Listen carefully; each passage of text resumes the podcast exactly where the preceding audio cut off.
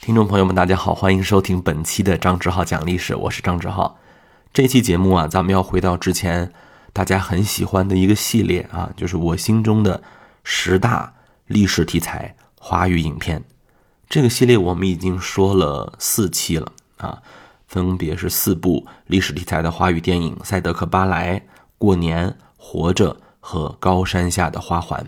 今天我们说到的这部影片，它反映的历史虽然离我们不是很遥远，其实呃也就没有几十年，但是对于很多年轻朋友来说，这段离我们很近的历史，它却有足够的陌生度，足够的陌生感。而且这部影片很厉害的地方在于，它没有表现出那个啊我们在主流媒体上看到的那种光鲜和亮丽。他看到了一个时代的侧影，这就是贾樟柯导演的《故乡三部曲》的第二部《站台》。贾樟柯导演呢，可以被呃，就是很多的呃喜欢艺术电影的人追捧啊，说他的电影表现了时代，说他的电影表现了小人物，而这部《站台》就是让他的小人物和时代都全面登上舞台的巅峰之作。我觉得是目前为止贾樟柯导演最好的电影，没有之一啊。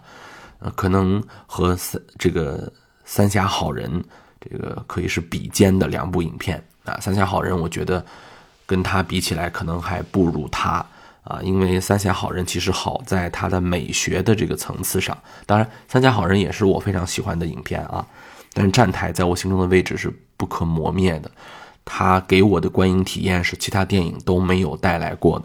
站台，呃，里面有很多的贾樟柯宇宙的这个熟面孔，比如说出演小五的王宏伟在这里面演这个崔明亮啊，这个主人公，还有贾樟柯经常的御用啊，就是这个梁景天吧啊，他演的这个张军啊，这两个男演员在很多贾樟柯的电影当中都可以看得到，包括还有就是他经常使用的啊，他的妻子。赵涛，啊，我如果没有记错的话，这部影片拍摄的时候，他俩还不是夫妻关系吧？好像啊，好像还不是。呃，顺便说一句啊，我听过很多影评人、专业的表演的这个点评者、影评人。都不太就是啊，怎么说呢？不太喜欢赵涛的表演，说赵涛的表演其实没有那么好，而且很多人说赵涛的表演是因为就是她老公是这个导演嘛，所以她才有戏演。如果她老公不是导演的话，她其实不太适合这些角色，如何如何。但是我作为一个观众啊，作为一个山西人啊。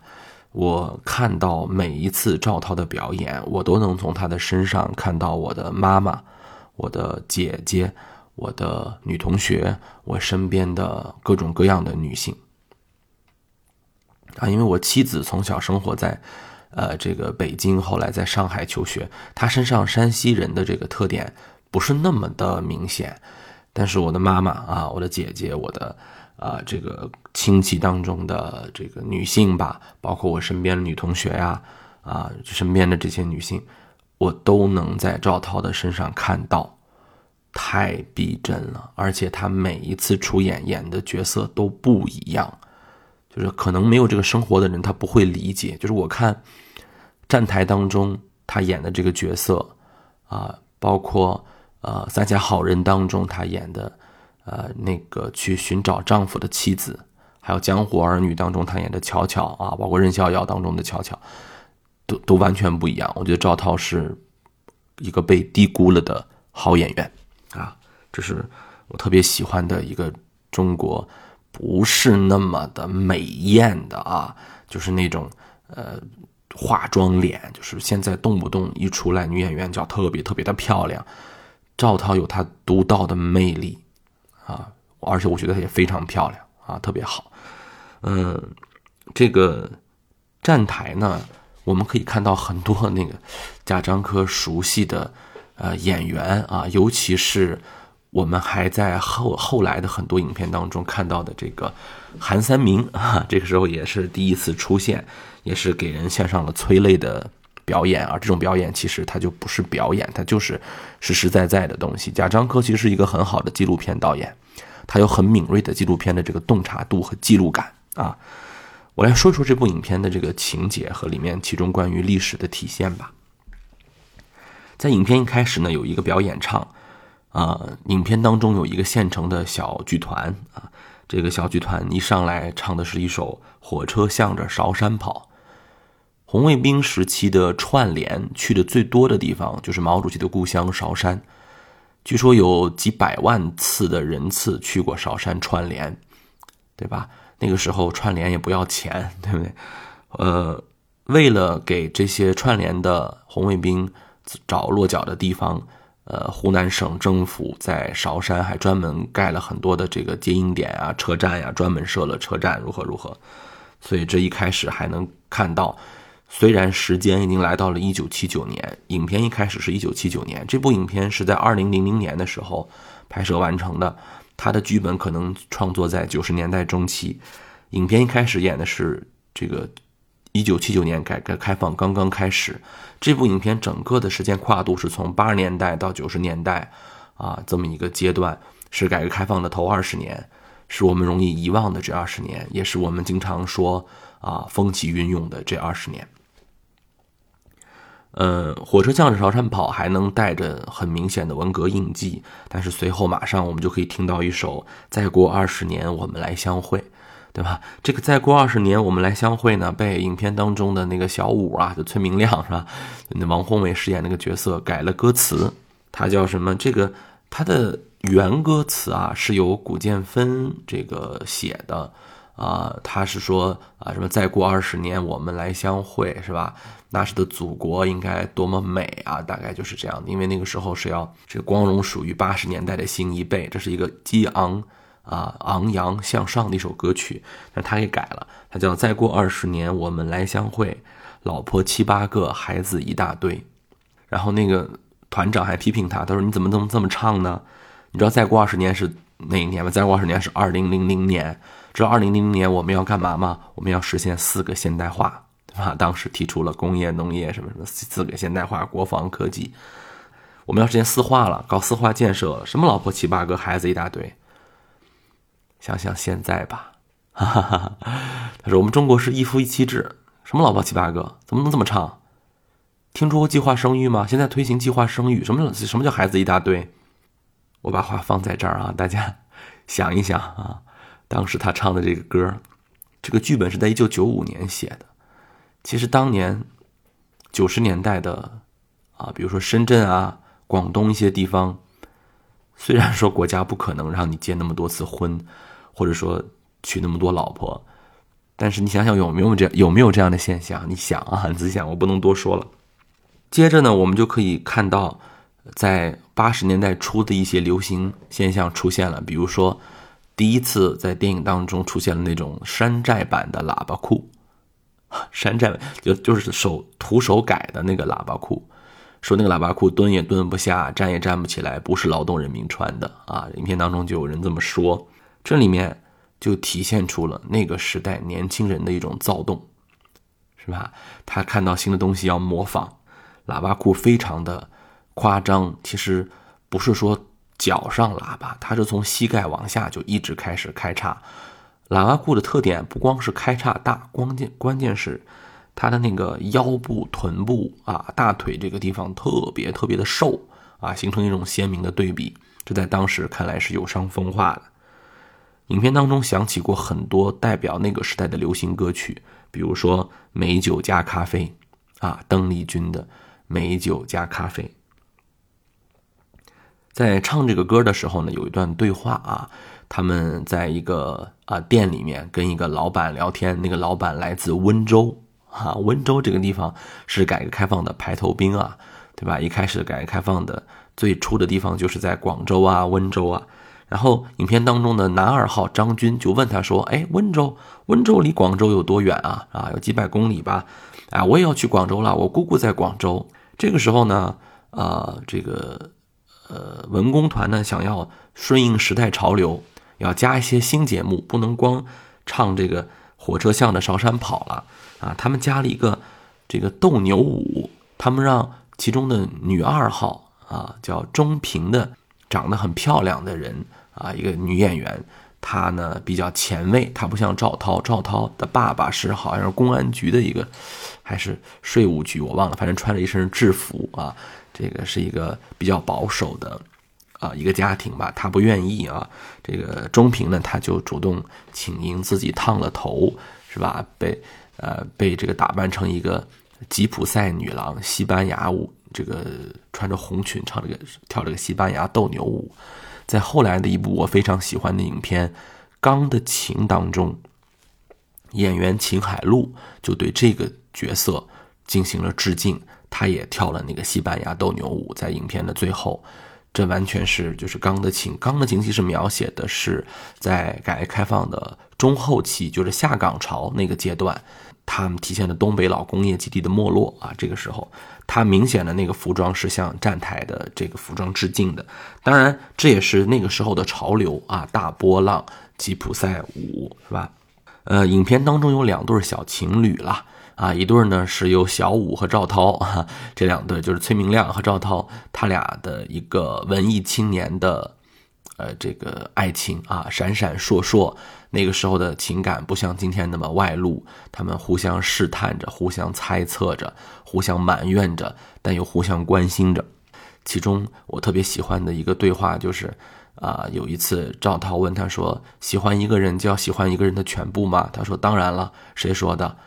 一个朋友，普希金。那个八十年代初的时候的人们，尤其是文艺青年，他是在聊普希金的。啊，你想想今天的文艺青年在聊谁，对吧？那个时候的人的青年的思想，你要知道，他们其实不算什么高级知识分子，什么高级的什么啊大城市的知识分子，只是一个小县城啊汾阳县小县城的一个就是社会小青年吧。他们聊的是普希金，你你能理解那个时代吗？贾樟柯把八十年代那份纯洁、那份向更高的境界的追求，通过这一个对话就体现出来了。啊，但是钟平呢和张军这对小情侣呢，就是梁景东和钟平啊，这个小情侣呢，呃，他们就比较外露了。他们经常还啊，就是怎么说呢，去偷尝一些禁果吧。就钟平呢就怀孕了，但是那个时代呢，呃，未婚先孕是很恐怖的一件事情。啊，他不像今天，就没法说啊。那个时候未婚先孕特别可怕，领导呢要带着他去打胎啊。那个时候张军要去广州发展还是怎么回事？他不愿意承担这个责任嘛。啊，就每个时代都有每个时代的渣男，对吧？其实钟平也不愿意生啊，在各种的撕扯之下啊，这段描写的特别好啊，在那个医院当中啊，钟平打了张军一巴掌，但是不是今天那种特别狗血的。啊，说怎么怎么样，而是给一个长镜头啊，远远的看着，就像一个旁观者一样看着，最后打胎了啊。时间来到了一九八四年，这个时候城市经济体制改革，这是中国的一个改革开放当中的重要转折时期啊。一九八四年，文工团没有没有这个财务进项了，这里面写这个打胎可不是简简单单的一个所谓的。啊，狗血剧情节，大家想一下，这不就是一个国家在打胎吗？对吧？如果把这个时候想成一个母体的话，就是这个东西我们要丢掉了，我们要奔向更好的未来了，要让一部分人先富起来，有些体制的东西就要被无情的打掉，在呃安排其中。啊，女二号其实也，我觉得算女主角啊。我一直觉得这个片里面是双女主啊，就是女主角钟平的这次打胎的过程当中，文工团也被打掉了啊，他们被停了这个啊工资的补贴，要转承包制了。咱们都知道承包制，承包制其实就是资本为主嘛，对吧？就体制变成资本了嘛。呃，资本来了之后，那么整个文工团那就要想着怎么挣钱了。在汾阳汾阳的小县城当中，肯定是赚不到钱的。你要出去闯一闯。这个时候呢，啊，刚刚打过胎的两对小情侣啊，一对小情侣和和这个崔明亮，他们就准备出去闯一闯，因为他们一直觉得外面的世界很精彩啊。但是这里面赵涛饰演的角色啊，就他就不想去。为什么呢？我们说了，他其实是有一些保守主义在里头的，所以这是一个青年的全貌，他不是光写几个激进青年，是吧？或者说几个文艺青年。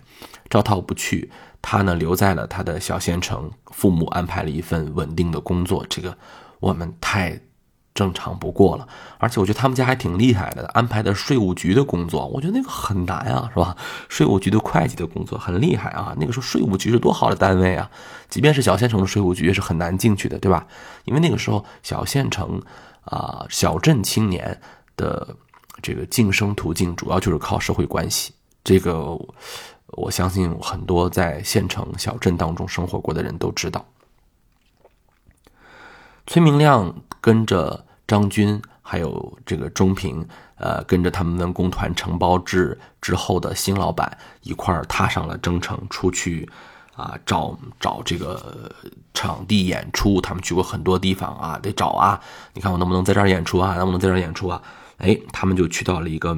煤矿啊，去那个煤矿附近演出，这个时候就出现了电影当中最让人心碎的一个角色，就是后来的啊，经常在贾樟柯电影当中出现的啊韩三明，在《三峡好人》当中他是男主角他就叫韩三明啊。韩三明呢是崔明亮的表弟啊，其实只有十几岁，崔明亮才二十多岁嘛，他的表弟就十几岁，但是看上去苍老的像一个四十岁的男人，崔明亮一下都没有认出来，他说啊，你就是三明。啊，三明很忠厚，很朴实。他对着崔明亮笑，话不多。他要去上工了。嗯，他们的文工团的车正好要去煤矿。呃，崔明亮招呼表弟上车，表弟没有上车。这个时候，我出现了影片当中我最喜欢的镜头：三明独自走上一个土坡，那个山坡非常的崎岖，很难走。他在艰难的往上走。影片的这个电影的镜头一直跟着三明拍。啊，这个三明就这么艰难的走上了那个土坡，非常的难。其实就是一个年轻人，一个时代当中年轻人在那个里面挣扎啊。三明是干什么的呢？三明，三明是我们山西那个时候黑煤窑的一个矿工。那个时候很多很多的黑煤窑啊，那些老板都变成了我们常说中的那个煤老板。啊，经常我们还在很多影片啊、电视剧当中就表现啊，一个山西老板多么多么有钱，家里有十几个亿，怎么怎么回事对他们还觉得挺那什么的。那些人其实都是挣着国家的资源的钱，更可怕的是他们在怎么说呢？真正的在啊，没有任何的保护体制下啊，对于人命可能可以说是草菅人命啊，那是一个蛮蛮荒的时期。呃，严厉的工头在对着那些工人们喊，然后就说：“给你们份合同吧，你们看一看。”三明不识字，没上过学，啊，他呢家庭状况是这个样子的，他们家全家人都指望着三明在挖煤的钱啊养活着。他有一个姐姐叫文英，文英是上学，但是也马上上不下去了，学费很贵啊，女孩上学本来就很艰难。三明呢就说：“表哥，你给我念念这份合同吧，我不太看得懂。”崔明亮拿过这份合同来念了一遍，大概内容是：这是一份生死文书。他说：“呃，这个签订者自愿下煤矿去这个啊挖煤，呃，死走逃亡啊，生死在天，我们煤矿绝对不管你啊，你死了跟我们无关。本着这里面出现了一个很讽刺的词，就是本着。”革命人道主义的精神，如果你死了，我会赔偿你五百元给你的直系亲亲属。啊，挖煤每天能挣到十块钱，啊，今天觉得十块钱很少，当时也确实不多。可是，在那个时代，八十年代，每天挣十块钱也不少了。但是呢，这是一个生死文书啊，其实很辛苦啊。三明就说啊，我大概懂了吧，他就下煤窑去了。影片有一个特别感人的地方，三明拿了一个照片给他表哥看，表哥说：“这是谁呀？”这个照片里面是一个女生啊。他说：“这是你的同学吗？”他说：“我又没有念过书，哪来的同学呀？”然后就没有说话。这就是贾樟柯电影高明的地方，他不是要把所有的事情都交代的那么清楚，就是留白。我也不说这个女人是谁，但是他提醒我们，就即便这个挖煤窑的黑矿工。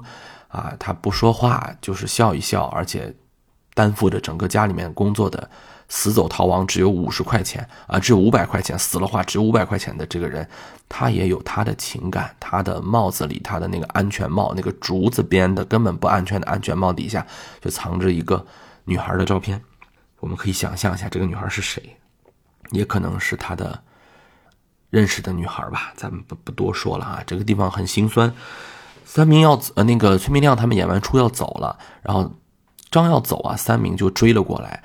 三明追了过来以后，就跟他的这个表哥说：“表哥，这是我今天赚的五块钱啊，就是你把这五块钱呢，呃，回去给文英，要让文英好好读书，一定要考上大学。”这个时候不说话的、很少话的三明在这里却开始有些激动，说他一定要考上大学，千万不要再回来这里了。然后镜头就拍着三明远远的就走了，他的身体越来越小，越来越小，在镜头面前走开。这个时候是轰轰烈烈的改革开放浪潮时期，想想这个时代吧，我们把太多的镜头对准了那些先富起来的人，而这些小人物，这些被时代绕过去、躲开甚至碾过去的人，只有在贾樟柯导演的影片当中我们可以看到。我特别不喜欢有一种论调啊，我相信今天的。评论当中，我也一定会看到这样的杠精的。他就说贾樟柯是为了故意拍中国人的苦难，去迎合西方那些人的猎奇，满足西方的那些人对于中国不好的想象，专门把中国人的苦难拍出来给人看。我不做评价，我觉得这样的说法根本就没有生活。你是生活在这个世界上吗？还是说你你确实不懂得这些世界上存在的事情？我是一个山西人，我见过这样的黑煤窑，我觉得这是搂着拍的。说实在的，这不能说有些美化吧，已经很很节制了。而且贾樟柯其实也不是要给你展现苦难，他就是要展现一种这个时代的一个样貌。真实的事情就是这个样子啊！而且，嗯，我见过比这个更更有戏剧张力的东西啊。其实贾樟柯没有在这里面去夸张那个戏剧张力。这部影片不是大家我们想象的那种特别好看、特别节奏快的影片。很多人可能看不就是看不下来贾樟柯的电影。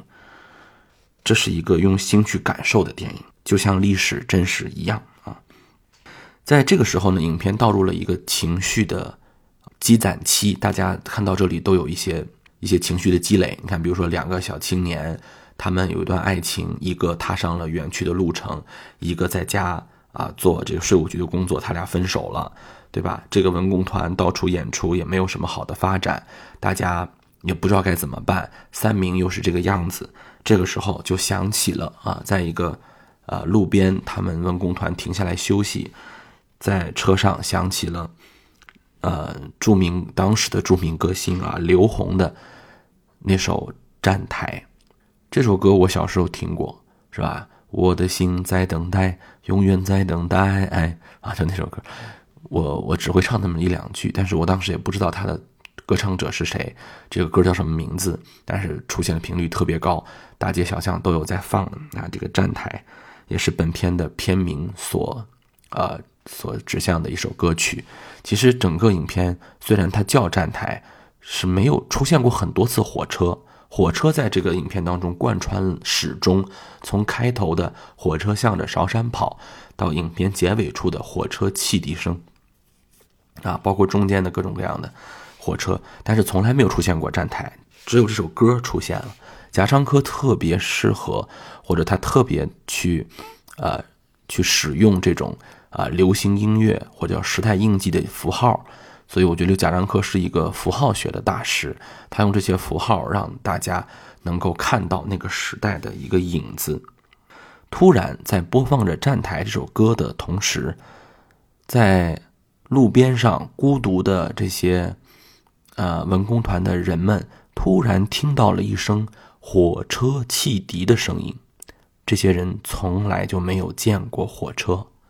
没错啊，当时很多人是没有见过火车的，他们听到了火车的汽笛声，他们疯了一样的跑着、叫着，跑向了那个火车的声音，他们去看火车，然后火车哗开过去，大家都很兴奋。但火车开走之后，我们看到的是一个一个失落的眼神，因为他们不知道他们的眼前方是何处。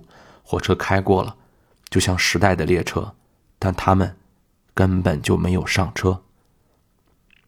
啊，他们也可能是被抛下的。三名是被抛下的，崔明亮、张军、钟平。其实也在努力的追赶着火车的同时，发现自己很难搭上这个改革开放的快速发展的列车，而导演却就把他温情的镜头对准了这些没有上车的人。火车的这个啊划过，就像是拉开了一扇时代的大幕。随后我们就可以看到，哎呀，整个这个呃时代开始迅速的往前跑啊！九十年代就来了，比如说有那个《渴望》，是吧？渴望那个电视剧出现了，那个我小时候是看过的，它就是万人空巷的一个电视剧。其实我现在回想起来，我不太喜欢那个电视剧，是吧？嗯，当时很喜欢，是吧？我们有时间再说啊。它其实传达了那个时代的一个思想局限性的东西。这个时候呢，影片稍微有一个过渡，拍到了就是花开两朵，各表一枝。影片从文工团啊拍到了赵涛啊。赵涛呢？他现在已经在他们县城的税务局上班了。嗯，这个时候呢，嗯，怎么说呢？钟平说过一句话啊。钟平说：“你们不了解这个赵涛这个演这个角色啊。你看他好像是挺保守的，不愿意跟咱们来，好像不喜欢文艺，好像咱们就比较前卫。人家赵涛心很高的，人家是考过省歌的，就省歌舞剧团的那种啊，考过省歌的，只不过没考上嘛。”影片当中出现了一个问题，就是张军和钟平这两对比较啊，就是还给人打过胎的啊，这个情侣他们被抓了。为什么呢？因为他们没有结婚，没有领结婚证，但他们住在了一起。在那个时代，没有结婚就住在一起是要被抓的，是要被公安局带走，算非法同居的。这是个很可怕的，有可能会当流氓罪抓起来。因为八十年代是有严打的。严打定罪是非常重的，很有可能会坐牢的啊！大家想想，很可怕啊！啊，当然后来被他们的这个呃领导给领回去了，他们被迫回了汾阳。这个时候，导演很呃难得的给了钟平这个女演员比较长时间的一个面部特写，她没有带妆，没有化妆，没有夸张的发型，衣服也很素，跟之前都不太一样。而这次长长的长镜头，这次长长的特写镜头，我们刚刚认识了这个女主角，而后来他却在影片当中消失了。钟平回到了汾阳之后，就再也没有出现过。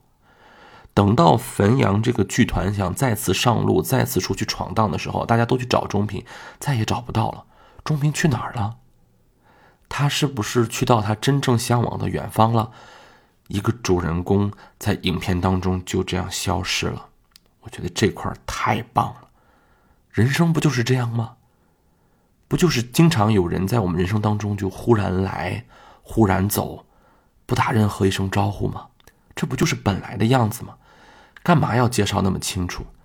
其实我经常想，钟平他是不是伤心了？他是不是觉得他跟张军这样的日子肯定是过不下去的？他是不是真的去广州？去闯荡了，或者去温州去闯荡了。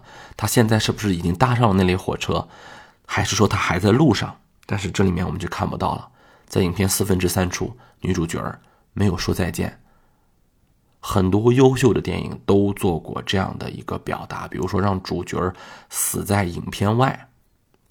你比如说，我特别喜欢的科恩兄弟的一部影片《老无所依》，我特别喜欢。整部影片当中的男主人公历经千辛万苦，跟其中的大反派，就那个巴登演大反派斗智斗勇，但是他最后死了。他怎么死的？竟然没拍，他死在电影外了，太厉害了，太厉害了！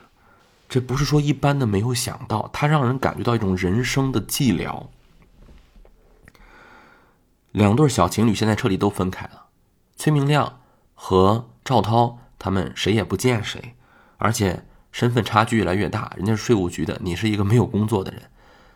在影片的一个经典高潮处啊，是写呀，在税务局整理文件的，穿着税务局还是穿着这个制服裤子的哈，这个赵涛，在广播当中听到了苏芮的《是否》啊，我很喜欢这首歌《是否》这首歌词，在《是否》这个音乐响起的时候，赵涛那个曾经为艺术燃烧的心，后来被迫放下的这封。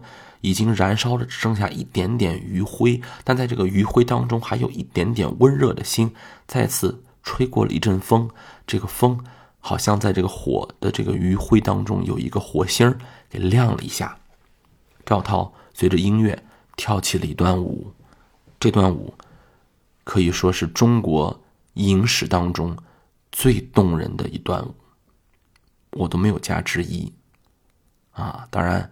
这是我的主观感觉，啊，呃，反正我至今是没有见过这段舞，简直是跳进了我的心里。我今天做一个历史工作者，我非常的欣慰，啊，就是我是把我的爱好、我的这个一生的追求和我现在养家糊口的工作啊，完美的结合，这是我人生当中的幸事，啊，但是我相信这个世界上有很多人。他们曾经也想过，能不能为自己的梦想去拼一把，去去努力一把，而最后都成为了灰烬。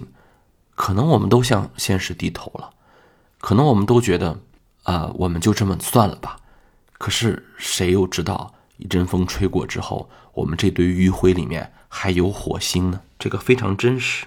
当这个赵涛在音乐当中跳的最高潮的时候，镜头啪一切，就切到了身穿税务局制服的赵涛在街上骑着他的小摩托，太美了啊！这是我认为这个很难得的叙事效率极高的影片。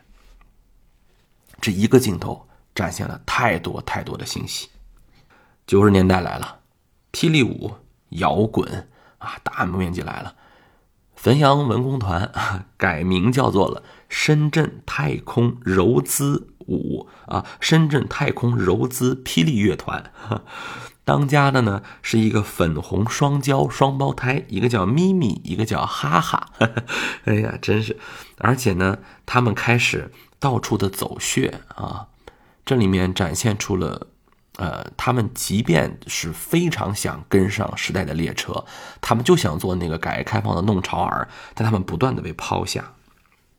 没有人喜欢听他们的迪斯科，他们的摇滚。崔明亮开始唱起了摇滚，但他的舞台上扔的全都是别人的水果，他很尴尬，但他只能唱下去。咪咪和哈哈只能在路边的卡车上跳舞，根本就没有人看，连嘲笑声都没有。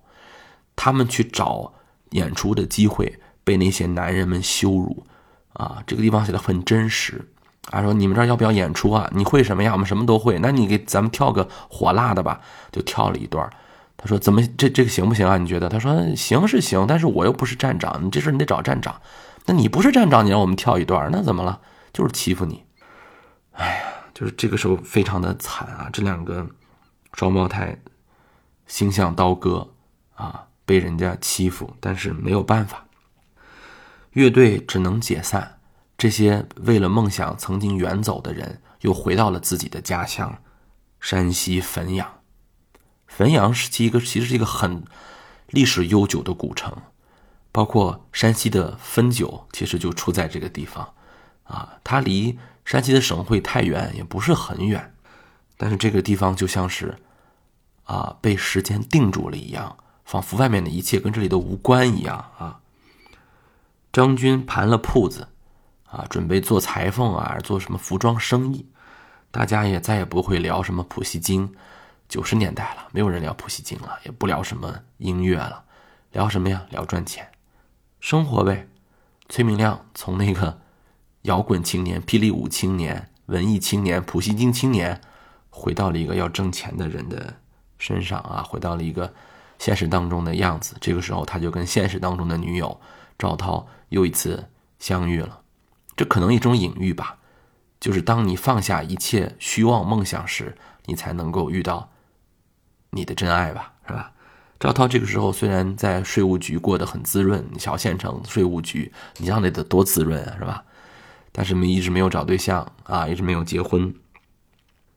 呃，影片当中出现了一个九十年代很，呃，就是怎么说呢？大家都比较熟悉的符号啊，就是香港啊黑帮或者叫警匪电影。这个我小时候大面看都是这样的影片啊。其实，在影片当中就出现了录像厅这种东西。就大家为什么不喜欢你们这些歌舞表演呀？不是因为你们唱的不好、跳的不好，是因为有录像厅了。大家有其他那种生活享受或者说娱乐方式，你们被抛弃了，是吧？楼下的录像厅啊，就是这个崔明亮听到楼下的录像厅放着《喋血双雄》当中周润发和叶倩文的对话。叶倩文也是贾樟柯特别喜欢的女歌手。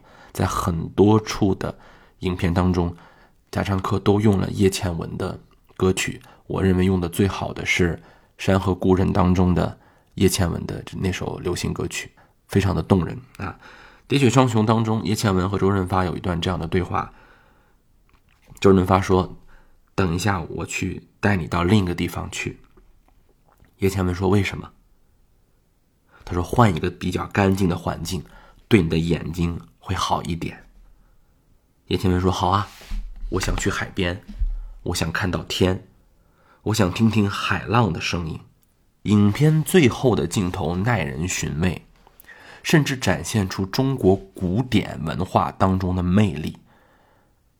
影片最后的结尾处，崔明亮躺在沙发上睡着了，